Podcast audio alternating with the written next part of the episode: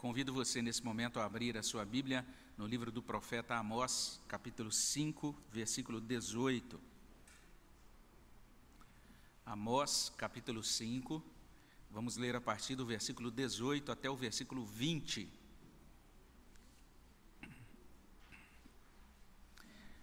Você que está em casa também é convidado a abrir a sua Bíblia nesta passagem, livro do profeta Amós, capítulo 5, versículo é, capítulo 5, versículo 18 até o versículo 20.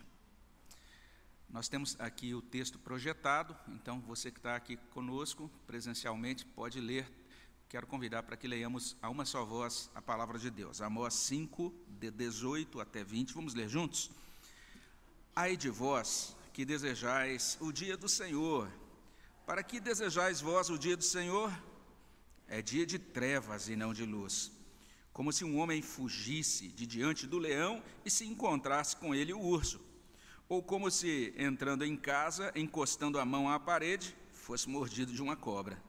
Não será, pois, o dia do Senhor trevas e não luz, não será completa escuridão, sem nenhuma claridade.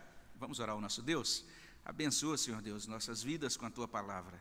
Suplicamos a tua graça sobre nós, que o Senhor fale ao nosso coração e, ó Deus, que esta fala do Senhor seja transformadora, que ela traga, Senhor Deus, a confirmação do teu bom propósito de santificação, de consolação e de salvação também para a nossa alma.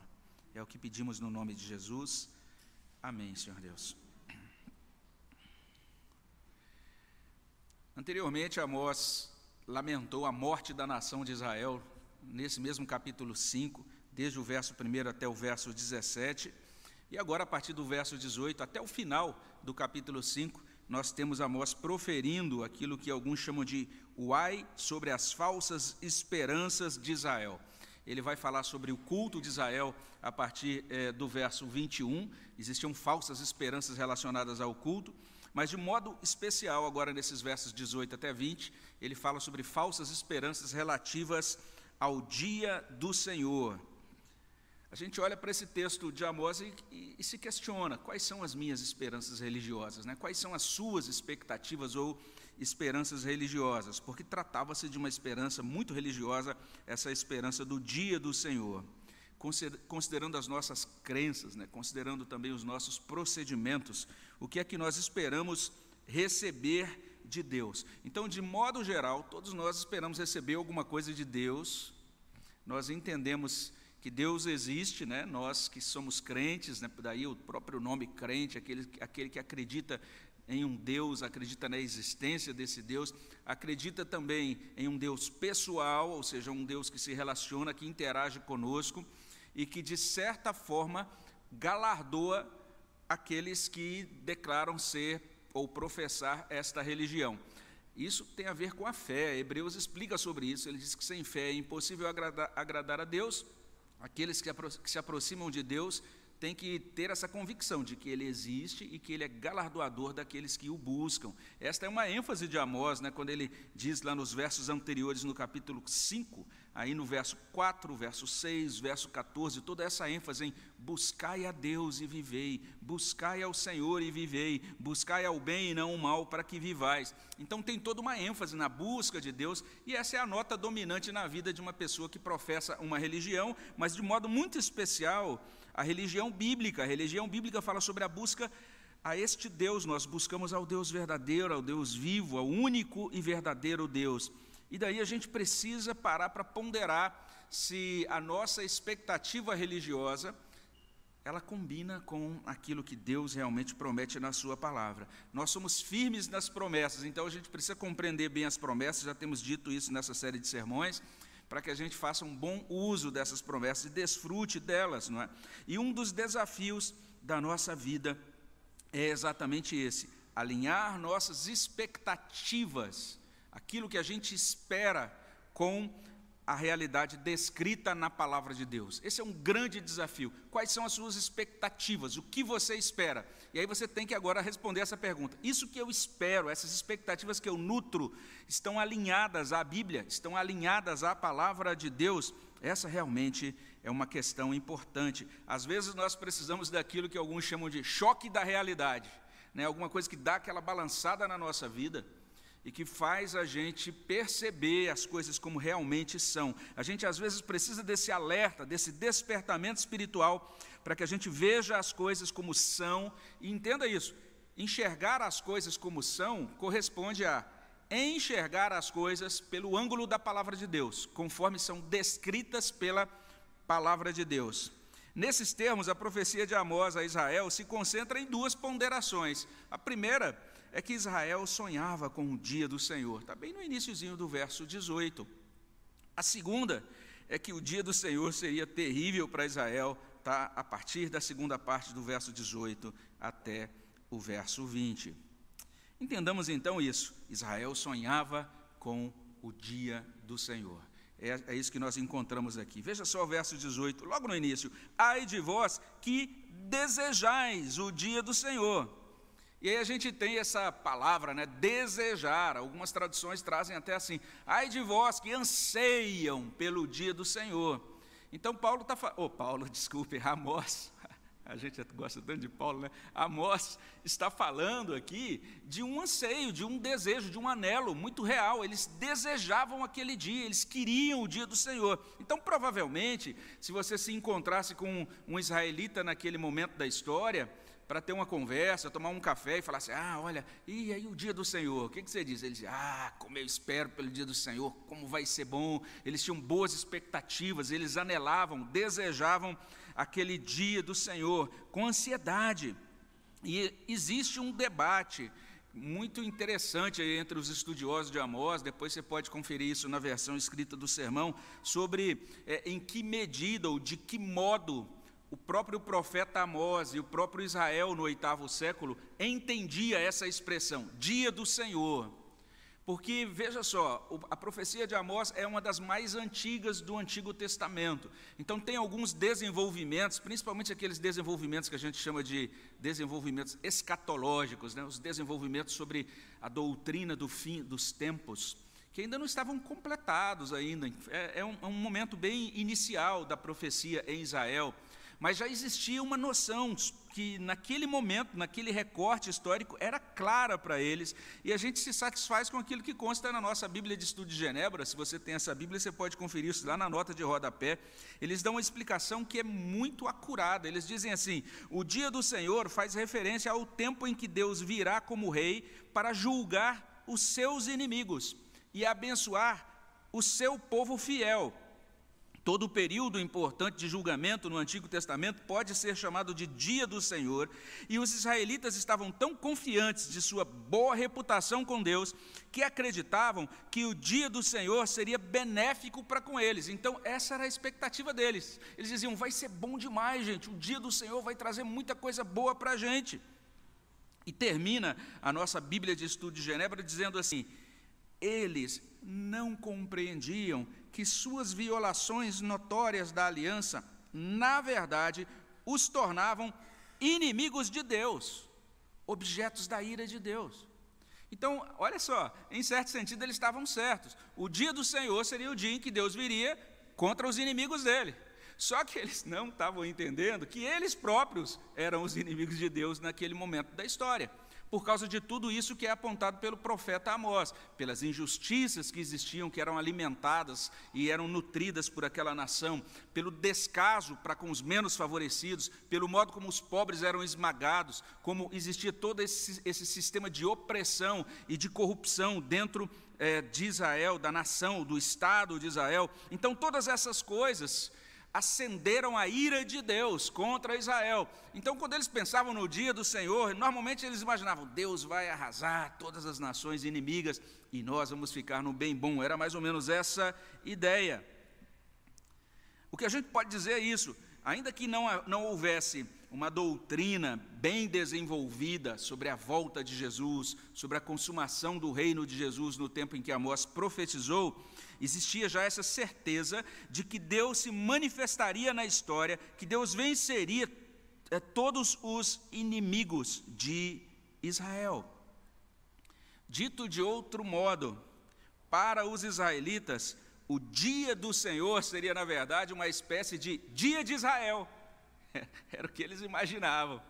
Seria um dia muito de grande favorecimento divino para a nação. Seria, quem sabe, aquela ocasião do estabelecimento de Israel como um centro político e um centro religioso do mundo. Seria a ocasião do emudecimento e da derrota definitiva dos inimigos de Israel. Seria aquele dia da varredura dos adversários de Israel da face da terra. Essa era a expectativa deles. E além disso, o dia do Senhor provavelmente seria aquele início do tempo de desfrutar plena e definitivamente das bênçãos pactuais, ou seja, aquelas bênçãos de posse da terra, de desfrute das riquezas, dos, das riquezas, dos recursos e das delícias da terra prometida. Resumindo, o dia do Senhor iria trazer tudo de bom para Israel. Israel sonhava com aquele dia do Senhor. E é por isso que o profeta começa com esta é, declaração: Ai de vós que desejais o dia do Senhor. Eles desejavam, mas perceba essa interjeição no início do verso 18: Ai de vós. O profeta está informando que o sonho de Israel não passava de delírio. Então, esse é um ponto. Eles tinham esperanças. A ah, Deus vai nos dar determinadas coisas.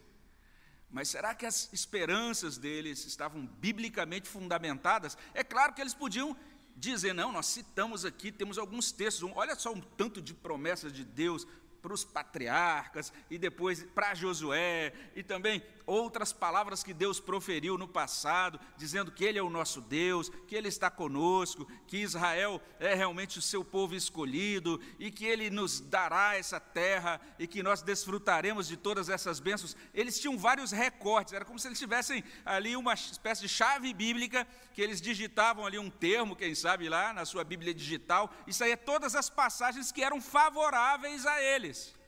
Então, olha o perigo que a gente corre na nossa vida cristã, da gente fazer uma seleção de textos bíblicos e aplicar aqueles textos bíblicos que são assim os nossos favoritos, é não é?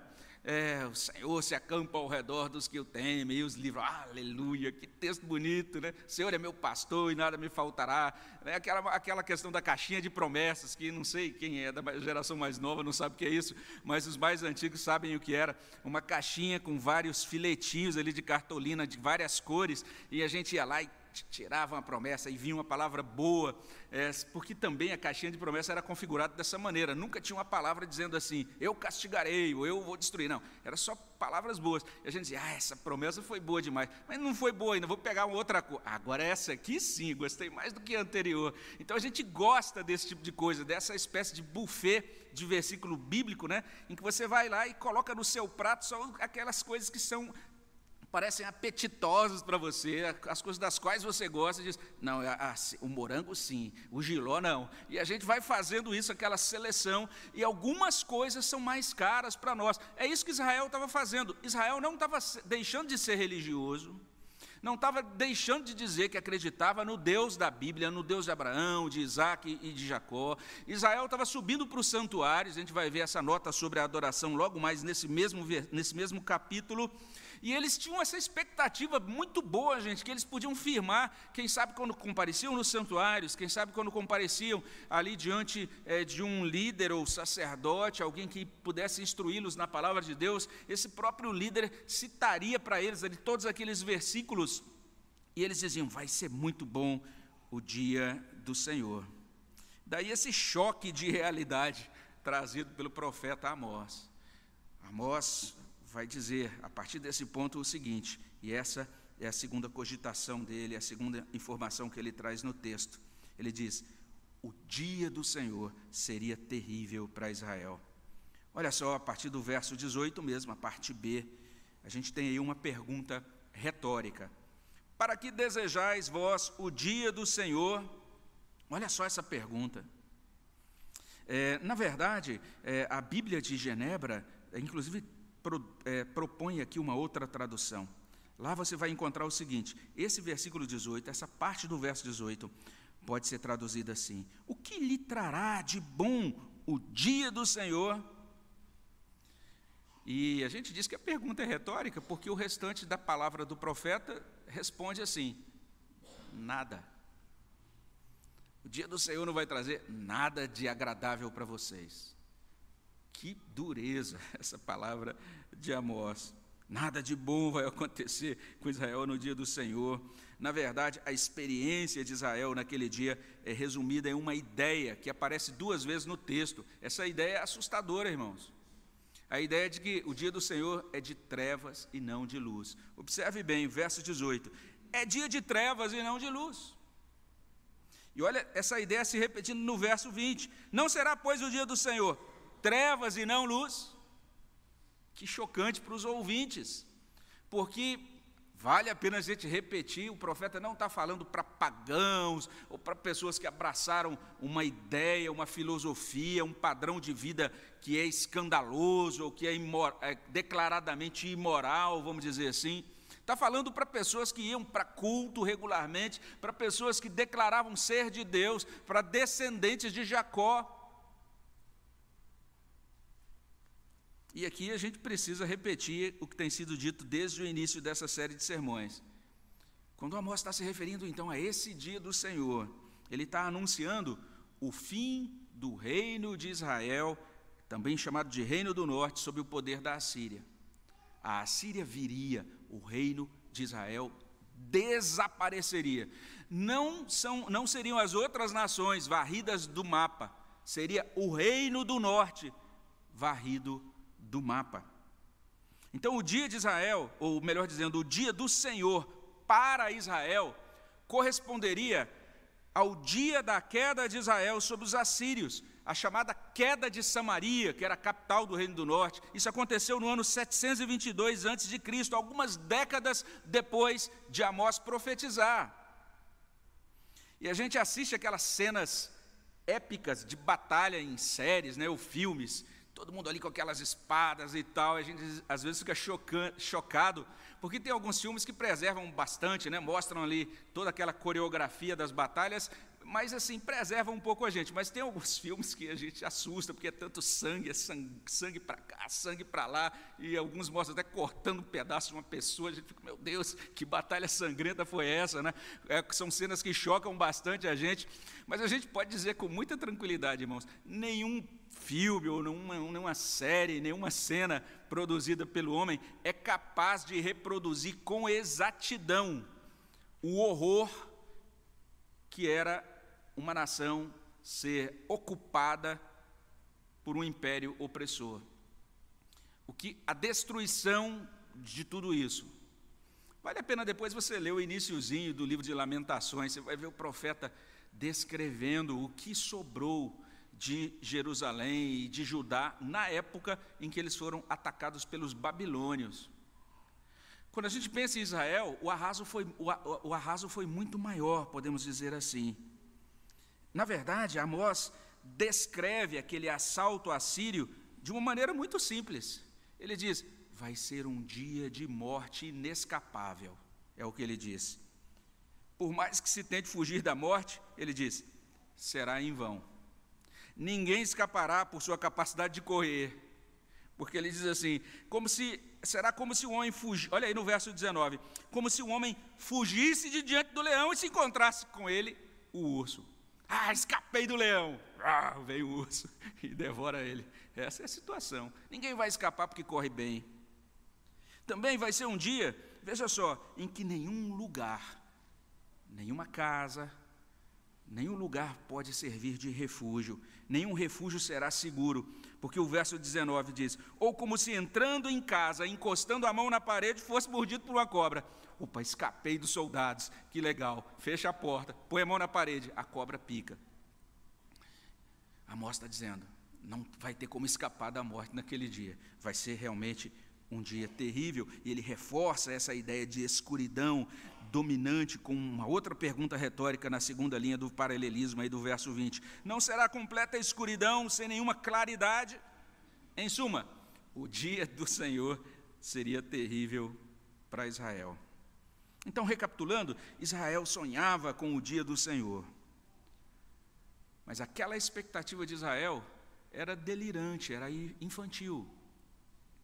Porque sim, eles tinham as promessas ali, eles se apegavam àquelas promessas mas existiam também os deveres pactuais. Existia também o dever de olhar para o pobre, o dever de praticar a justiça.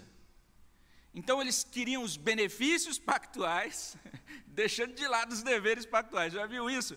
É mais ou menos você pensar assim: ah, eu quero ganhar muito bem, só não quero trabalhar. Ou mais ou menos uma ideia assim de que você quer desfrutar de coisas boas, mas você não quer pagar o preço para você obter aquelas coisas boas. E aqui não significa que a Bíblia esteja ensinando salvação pelas obras, não é isso. Mas é simplesmente uma, uma forma, nos termos de Amós, usando o linguajar de Amós, o vocabulário de Amós, para aquela mesma doutrina que é afirmada no, Antigo, no Novo Testamento. No Novo Testamento a gente tem toda a ênfase, é, que é uma ênfase de salvação pela graça mediante a fé. Mas se você dá uma boa olhada em Efésios capítulo 2, logo depois do apóstolo dizer assim: Olha, pela graça sois salvos, mediante a fé, isso não vem de vós, é dom de Deus, não de obras, para que ninguém se glorie. Aí ele vai dizer assim: Mas somos feitura dele. Nós somos feitos, nós fomos preparados para boas obras que de antemão Deus estabeleceu para nós, escolheu para nós. A doutrina toda do Evangelho é que o Evangelho produz uma obediência, o Evangelho produz uma transformação de vida, uma mudança de caráter, uma mudança de comportamento. Então, desfrutarão das bênçãos pactuais os eleitos de Deus, que foram eleitos para ser santos, para ser o povo separado de Deus nesse mundo para viver de uma tal maneira que, quando as outras nações contemplassem, por exemplo, os procedimentos comerciais de Israel, iam dizer assim: olha a honestidade, olha o respeito ao pobre. Quando eles olhassem os menos favorecidos, eles diriam: olha, os menos favorecidos nessa sociedade, eles são enxergados, eles são cuidados, eles são tratados com dignidade. Eles poderiam olhar para a nação e ver, olha, um modelo, uma espécie assim de arquétipo, né, de protótipo do reinado de Deus no mundo. Olha o que significa amar a Deus e servir a Deus e viver em uma comunidade humana norteada pelo amor de Deus e pela justiça de Deus. Olha como que é isso. Mas quando eles olhavam para Israel, não era isso que viam. Eles diziam: olha, tem juiz se corrompendo, aceitando suborno na porta. Olha, tem pobre sendo esmagado pelo, pela força dos tributos, pelo peso dos tributos sobre o trigo. Olha, tem gente sendo preso por causa de um par de sandálias. E tem pessoas vivendo nababescamente, palavra bonita, nababescamente, né? Mas vivendo então nos seus castelos, nas suas mansões, vivendo aí é, tomando do melhor vinho e desfrutando de grandes confortos, eles não estão nem aí para os menos favorecidos que não têm onde dormir, nem o que comer. Eles olhavam para Israel e não tinha nada de melhor em Israel do que nas outras nações. A salvação pela graça, a bênção de comunhão pactual com Deus, ela enseja deveres pactuais. Então você busca uma igreja, quem sabe você aí da sua casa. Aí você diga, ah, eu quero uma igreja que me atenda, que me acolha, que supra as minhas necessidades. Ah, eu quero uma igreja onde eu me sinta amado. Eu quero uma igreja né, onde é, eu possa chegar e sair e dizer, ah, graça de Deus está comigo, me sustenta. E tudo isso é muito bom. Mas você precisa entender que existem três chamados: existe o chamado para salvação, existe o chamado para santificação, e existe o chamado para o serviço. Os três chamados provêm do mesmo Deus, estão dentro do mesmo pacote, da mesma salvação. Então, se você, de certa forma, enfatiza apenas um chamado, chamado da salvação pela graça, mas você entende, não, eu não preciso de santificação, ou você diz, ah, eu não preciso fazer nada, Está tudo feito. A gente diz, está feito, tetelestai, está consumado. Aí você passa a semana toda sem nem sequer preocupar-se com o reino de Deus. Você se esquece da asserção de Jesus: buscai primeiro o reino de Deus e a sua justiça, e todas as coisas serão acrescentadas. Você diz: ah, eu, que bom, agora em Cristo eu sou bem-aventurado, mas a Bíblia diz: bem-aventurados os que têm fome e sede de justiça. Ele diz: vocês, bem-aventurados, são sal da terra, são luz do mundo, vocês devem brilhar. E o, o nosso irmão, reverendo Gilberto, ele fala sobre isso na nossa pastoral.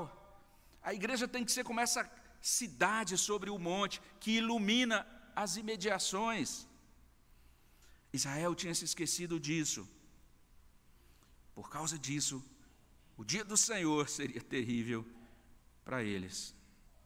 E repetindo o que eu disse no início da mensagem, aquilo que esperamos obter de Deus nem sempre corresponde ao que efetivamente receberemos.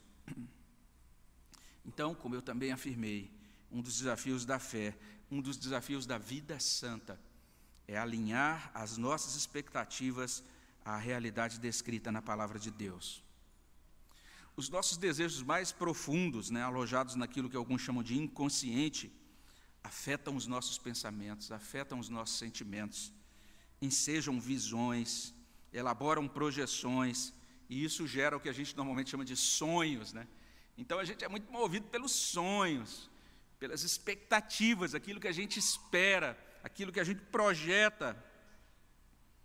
E essas coisas, ou seja, os nossos sonhos, as nossas expectativas, podem ser muito sinceras, podem ser muito desejáveis, podem inclusive ser teoricamente muito boas, podem inclusive ser é, defensáveis usando a Bíblia. A gente pode pegar alguns versículos e dizer, ai, está vendo isso que eu quero? Está aqui, gente, ó, a Bíblia diz isso.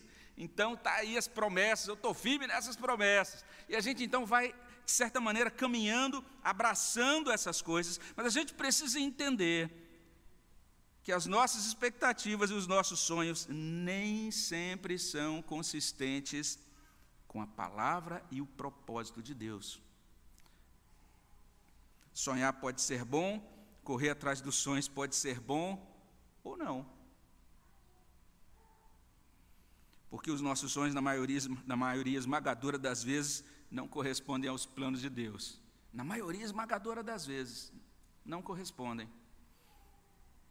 E Amós vai mais longe, demonstrando que isso se aplica inclusive às nossas esperanças religiosas. Aquilo que esperamos de Deus no âmbito da religião pode não passar de fantasia, pode não passar de delírio. Por que, que isso é assim? Isso é assim, irmãos, porque simplesmente os nossos pensamentos não correspondem aos pensamentos de Deus. Outro profeta, Isaías, explica muito bem. Ele diz assim: você pode conferir isso em Isaías 55, a partir do verso 6. Buscai o Senhor enquanto se pode achar, invocai-o enquanto está perto. Deixe o perverso seu caminho, o iníquo os seus pensamentos. Converta-se ao Senhor que se compadecerá dele e volte para o nosso Deus, porque é rico em perdoar. Por quê? Porque os meus pensamentos. Ele diz assim: ele está falando, convertam-se. Abandonem os pensamentos de outrora. Abandonem as, os paradigmas, os modelos mentais e também os procedimentos de outrora. Convertam-se a mim, passem a ver a realidade e a funcionar dentro do mundo conforme aquilo que eu estou dizendo. E ele, ele explica no verso 8: porque os meus pensamentos não são os vossos pensamentos, nem os vossos caminhos, os meus caminhos, diz o Senhor. Porque assim como os céus são mais altos do que a terra, assim são os meus caminhos mais altos do que os vossos caminhos. Você fala, agora eu tracei o meu plano. Deus está falando, esse é o seu plano. Esse é o caminho que você traçou, mas não é o meu. Os meus caminhos são diferentes dos teus. E os meus pensamentos são mais altos do que os vossos pensamentos. Amós está nos ajudando a ponderar nessa verdade. Cada um de nós tem os seus próprios pontos cegos. O ponto cego é aquele negócio, você olha dois retrovisores e fala, ah, tá ótimo, acho, acho que eu vou conseguir fazer essa manobra aqui. Aí você faz e bate lá num vaso, né, arranha ali o, o seu, o seu para-choque, alguma coisa assim. Alguma coisa não dava para ver realmente daquele ângulo, era impossível ver, era um ponto cego. Cada um de nós tem os seus pontos cegos. Aquele aspecto da vida que é nutrido por esperanças falsas ou por aplicações inadequadas, até mesmo de versículos da Bíblia. Então, o trecho de Amós deveria nos mover a nos colocar diante de Deus, para pedir a Ele que nos ajude a enxergar os nossos próprios pontos cegos. Em que medida as nossas esperanças são realmente bíblicas, sólidas? E em que medida elas são infantis, irreais, irreais inconsistentes com a palavra de Deus?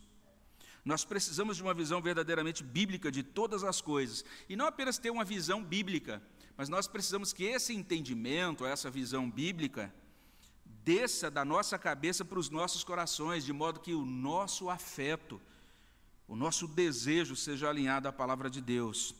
O verso 15 é a parte A do verso 15 desse mesmo capítulo. nós temos aborrecer o, o, o mal e amar o bem. Ou seja, comecem a sentir conforme Deus sente. Assim como Deus odeia o mal, que vocês também possam ser alinhados a isso. Assim como Deus ama o bem, que vocês mesmos possam ser alinhados a isso. Uma segunda aplicação que a gente pode fazer a partir desse texto é que nós não podemos continuar alimentando um engano particular, um engano muito específico. Esse engano já, tem, já foi apontado por Amós. Na verdade, a gente podia até dizer o seguinte: o livro de Amós inteiro é dedicado a combater esse mesmo engano. E Amós vai continuar falando sobre ele até o fim, porque a gente precisa ouvir sobre isso, e Amós precisa martelar isso na nossa cabeça, e martelar de novo, e martelar de novo, e martelar de novo. A gente precisa ser relembrado disso todo o tempo. E veja só, o engano é muito simples, é aquela ideia de que é possível andar com Deus nesse mundo estando nós divididos andar em Deus, andar com Deus pela metade. Amós está dizendo, não é possível isso. Muitos séculos depois dele, o Senhor Jesus Cristo afirma isso. Ele diz em Mateus 6,24: Ninguém pode servir a dois senhores, porque ou há de aborrecer-se de um e amar ao outro, ou se devotará a um e desprezará ao outro. Não podeis servir a Deus e as riquezas. Mas é muito interessante aquela tradução antiga da revista corrigida, que termina essa passagem dizendo assim: Não podeis servir a Deus e a Mamon. Mamon era o Deus das riquezas, porque é isso que consta no texto original. Não dá para servir a Deus e a outro Deus. Não dá para dividir a nossa devoção. Deus está dizendo por meio do profeta Amós: vocês precisam devotar-se por inteiro. Tudo bem, vocês vão no culto, mas vocês estão pisando pobre. Vocês vão no culto, mas a vida de vocês não está correspondendo àquilo que eu estabeleço na minha própria palavra. Vocês precisam ser consistentes. A vida de vocês tem que corresponder a uma verdadeira adoração. Ali, ali, aliás, só a partir daí que essa vida vai ser realmente uma vida de adoração. Todas as áreas da vida são afetadas por essa mesma verdade, por essa mesma palavra de Jesus. Nós não podemos servir a Deus e a outra coisa a honra, a dedicação, a consagração deve ser unicamente a Deus. E é nesses termos que Amós está nos chamando o tempo todo para essa mesma busca. Ele diz: busquemos a Deus e vivamos. Amós 5, 4, 5, 6, 5, 14. O apóstolo Paulo ensina a mesma coisa, usando uma outra palavra, ou outras palavras. Ele diz assim: Examine-se, pois, o homem a si mesmo, e assim coma do pão e beba do cálice. Ou seja, que nós nos examinemos, e aí depois dizemos: estamos certos de que somos do Senhor, estamos certos de estarmos dedicados ao Senhor. Então aí sim a gente desfruta das bênçãos da vida que são simbolizadas pelo pão e pelo cálice. Vamos orar, vamos pedir que Deus nos ajude a participar deste modo da mesa dele nesta manhã. Abençoa, Senhor Deus, nossos corações, aplica a tua palavra à nossa vida e ajude, ó Pai, para que a participação na tua mesa nesta manhã seja para o bem, seja, ó Deus, para a edificação, seja, ó Deus, para a bênção do Senhor sobre nossos corações, sobre a vida do teu povo. É o que pedimos no nome de Jesus. Amém, Senhor Deus.